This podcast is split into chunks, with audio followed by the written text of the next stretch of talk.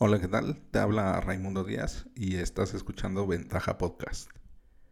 Hoy es un día especial, una emisión especial, es el número 200. Qué difícil y qué fácil, pero sobre todo qué divertido es estar haciendo los podcasts. Es una de las cosas que, que más me emocionan, que más me divierten y sobre todo porque me recuerdo cuando era niño que mi tía Vero ponía la radio en su oído y se ponía a escuchar a Charo Fernández en las madrugadas, en las noches. Y bueno, yo mucho tiempo padecí de insomnio y también me ponía a, escucharlo, a Olayo Rubio, a, Fernanda Tapia, cuando era muy joven ella. Bueno, que todavía es joven, pero híjole, este era un lujo escuchar a esas personalidades y sobre todo bien divertido. Y ahora que lo hago yo, entiendo muchas, muchas cosas. Lo difícil que es el ser abierto, el compartir, el conectarse y sobre todo el aportar valor, el tener una cierta responsabilidad de qué decir. Que si bien no somos una audiencia muy vasta, muy mainstream o masiva, somos una audiencia, somos unos ventajosos, unos buscavidas que, que ya los caché. son envidiosones, son envidiosos, ya los caché que, que no comparten el podcast, pero eso me gusta, lo, lo consideran algo íntimo, lo consideran algo suyo, algo que es un secreto, es un tesoro, y eso me alegra muchísimo. Muchos del grupo privado de clientes, que te voy a hablar más adelante de eso, usan palabras que usamos aquí en el podcast, conceptos que los hacen suyos. Y de eso se trata, de que nosotros interioricemos y que volvamos parte de nosotros, de nuestro pensamiento, de nuestra mentalidad, todo este conocimiento y que de hecho se pueda replicar. Y eso apenas me di cuenta y, y me alegra mucho, porque realmente se está aportando valor y eso es lo que a mí me interesa. Algo que ustedes puedan conservar, atesorar y algo que les sea útil, algo que puedan utilizar en las empresas, en sus negocios, en sus vidas diarias. Y eso está genial, a mí me encanta. Y si somos 10, 2, 3, 200, 1000, un millón, de verdad que no es lo importante. Lo importante, lo importante es que seamos mejores personas. Y sobre todo que hagamos un cambio. Que es bien cierto eso de que el granito de arena puede cambiar muchas cosas. Que nosotros somos los responsables de estar moviendo el mundo. Y sobre todo de dejar un mundo mejor. Por supuesto tenerlo. Y si llegamos aquí, pues dejar algo de bien. Así que bueno, te iba a decir que como es costumbre, pero pues no es costumbre, es la segunda vez. En el episodio 100 te compartí un poema mío y no quiero desaprovechar esta oportunidad para compartirte otro, para que nos conozcamos mejor, para que veas que este loco que te habla está bien loco y que hago un montón de cosas, a veces cosas muy aventuradas, muy, pues así, a la locura, pero que me gustan mucho y me apasionan. Me gustaría compartirte esta pasión. Así que te voy a compartir dos poemas. Uno es, es mío y otro es de un autor español. Pero ahora sí que primero los burros. entonces, entonces yo voy primero. Y el poema, híjole, es que nunca les apunto la fecha. Yo lo tengo registrado del 2013 en agosto. Pero la verdad es que no estoy tan seguro que haya sido en esa fecha. Creo que fue después. O creo que fue antes. de verdad que no me acuerdo. Pero bueno. Eso es lo bonito de que no le pongo fechas. De que no puedo saber bien si he empeorado o he mejorado. Pero bueno.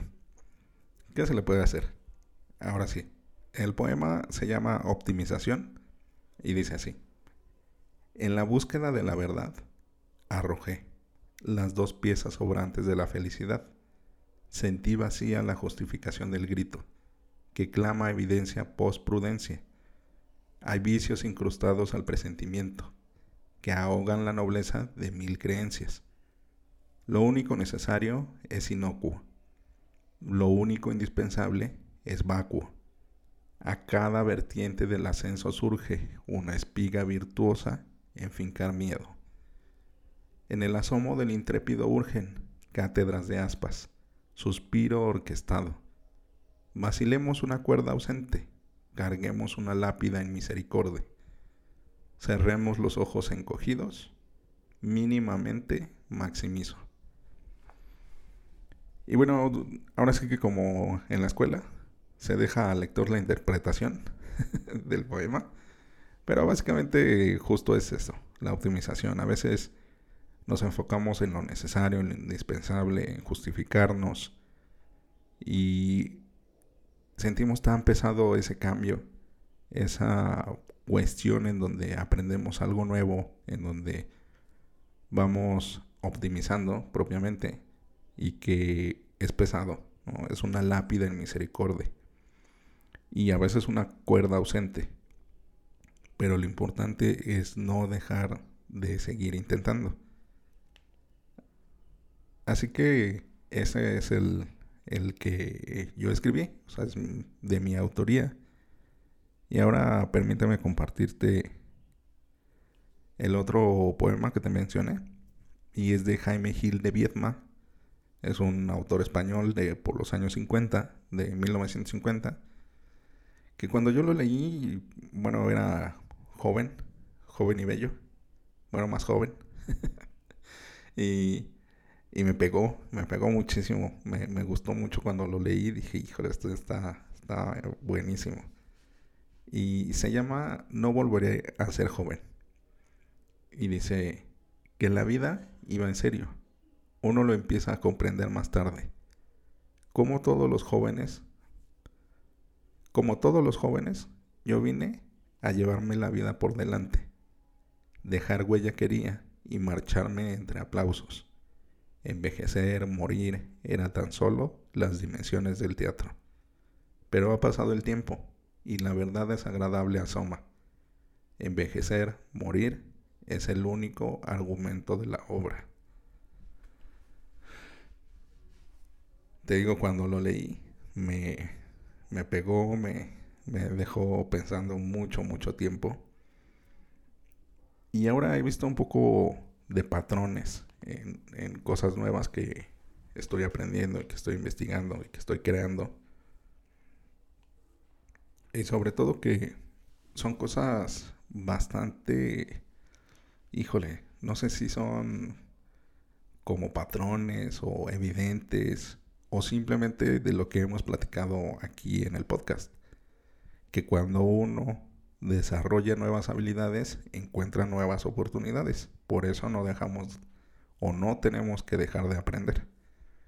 Y es que, por ejemplo, todo esto que nos acerca a la, a la muerte, parece ser que nos está diciendo que es lo que nos permite vivir más y te voy a hacer tres recomendaciones. Eh, una es muy reciente, que no, de hecho ni recuerdo bien el nombre, pero es Sadhguru o Guru Sad, algo así. Es una referencia en la India. Tiene una organización sin fines de lucro impresionante en donde hace un montonal de cosas. Te lo recomiendo. Te dejo el enlace en las notas del episodio. Otro Wim Hof Method, que es una cuestión... Mira, te lo voy a resumir así. Como que tú mismo, con ejercicios, con una, un sistema de tres pasos, te vas acercando a la muerte y te da muchísima vida. A mí, desde que empecé, que me lo recomendó, recomendó mi amigo Ponchito, híjole, ha cambiado muchísimo. Es, es, es impresionante. Y una persona que también, un influencer, bueno, este, que no le gusta que le digan así, pero bueno, es una persona referente en el medio de esto de La, este, pues es que no es autoayuda, ni autosuperación, ni nada de esto, sino que es como más filosofía moderna. Es Diego Dreyfus y su propuesta única de valor es todos vamos a morir o te vas a morir. De igual manera, es algo que nos está dando indicios para ese lado. Te digo, a lo mejor es justo que yo estoy percibiendo eso en ese momento, en este momento con estos patrones, pero me parece bastante interesante. Así que te hago esas tres recomendaciones.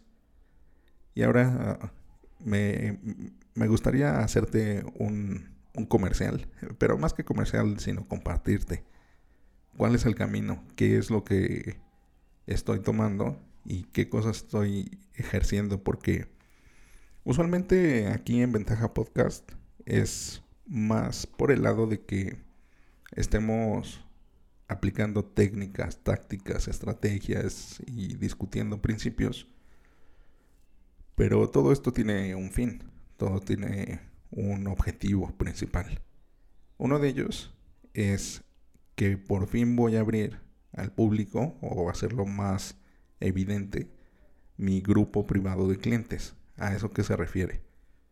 Bueno, tengo una metodología que se llama la ecuación del crecimiento y es una metodología que desarrollé porque no hay marcos de trabajo. Cuando estamos creciendo nuestros negocios o nuestra práctica profesional, es complicado porque no tenemos una referencia, alguien o algo que podamos ver en una servilleta, escrito en una servilleta y nos, nos recuerde para dónde es el camino, qué es lo que sigue, qué es lo que debemos de hacer. Por supuesto que no cabe todo en una servilleta, pero la referencia sí. Y esa guía es la que he estado aplicando en este tiempo con un grupo privado de clientes. Y muy privado porque son gente muy cercana, son relaciones que tengo de hace mucho tiempo y sobre todo es gente con la que he podido trabajar y han, me han permitido trabajar con ellos y hemos obtenido unos resultados increíbles. Así que no quiero que esto se quede en privado, no quiero que se quede en solamente un esfuerzo ultra focalizado, sino que sea un esfuerzo masivo. Así que en los próximos episodios te voy a estar platicando de, de casos de éxito que hemos tenido con ciertas estrategias, ciertas tácticas y sobre todo en lo que ahorita muchos de ellos, muchos de nosotros estamos, que es el algoritmo singular de intercambio, que te platiqué en algunos episodios anteriores, te lo mencioné, que es una cuestión ultra, ultra importante. Así que ese es uno de los anuncios. Vamos a abrir el grupo privado de clientes al público para que podamos ser más. Y también, como una vertiente, estoy con mi amigo Alan Porras eh, ejecutando un, nuevo proyecto que se llama Hackers de Negocios. Y vamos a visitar la mayor cantidad de ciudades de, de Latinoamérica, del mundo y de donde nos inviten y que entiendan español. bueno, inglés también, pero más español. Y vamos a hacer hackathons, hackathons de crecimiento de negocio. Un hackathon es una reunión en donde todos nos reunimos, formamos equipos para lograr objetivos particulares. Eso es un hackathon. Es como una práctica de laboratorio, como en la escuela, y ahí podemos desarrollar más nuestras habilidades y nuestras experiencias y sobre todo aprender de los demás, o sea, desarrollar esa sabiduría. Y también con otro estimado amigo vamos a empezar y sí, vamos a empezar porque sale la próxima semana.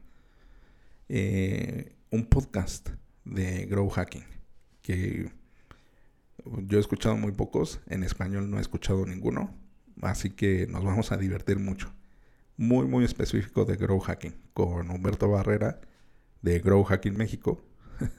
Para que nada más tengan una referencia, les estaré platicando de cómo nos va con ese proyecto.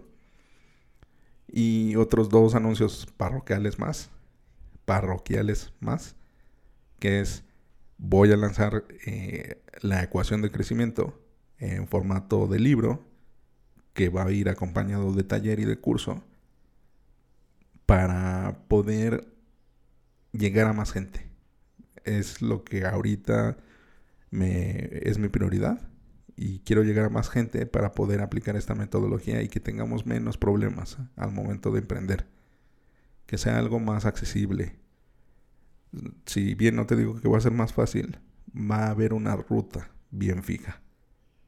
Si tú te has acercado a distintas metodologías o a distintas personas que se dedican a, incubación o a aceleración de empresas, de negocios, te vas a dar cuenta de que justo es lo que hace falta. a veces es muy aleatorio, muy a la y se va, muy de, es que todos somos únicos y, diferentes. Y, y sí, pero necesitamos una guía. Yo propongo esta guía, así que te estaré platicando de la ecuación del crecimiento. Y para los más avanzados que ya tienen algo más fundamentado, ya estoy por terminar un programa que le llamé Grow Me, que es automatización. Automatización de marketing y de ventas, que también te estaré platicando. Como ves, estamos con todo. Y eh, lo importante es de que, bueno, requiero de ese tiempo para poder llegar a buen término con todos estos proyectos. Así que este episodio fue más, eh, pues, de celebración, de estar aquí platicando más íntimamente contigo y, y pues de, contarte. Cómo, cómo va este asunto y de cómo vamos y de que estamos teniendo muy buenos resultados. Tanto tú, tanto ustedes como yo.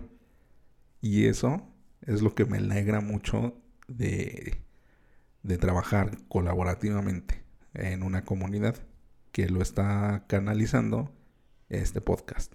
Así que Ventaja Podcast es en donde hablamos de tácticas, estrategias y principios de los negocios tradicionales online y startups. Y como siempre, me gusta terminarlo, este, pues mi recomendación, ¿no? O el grito de guerra, que es rífate como los grandes. Y para los que no son de México, rifarse es eh, como hustler, ¿no? Como échale, como tú tienes que lograrlo como los grandes. Los grandes relativos a lo que a ti te parezca grande. Así que vamos a darle.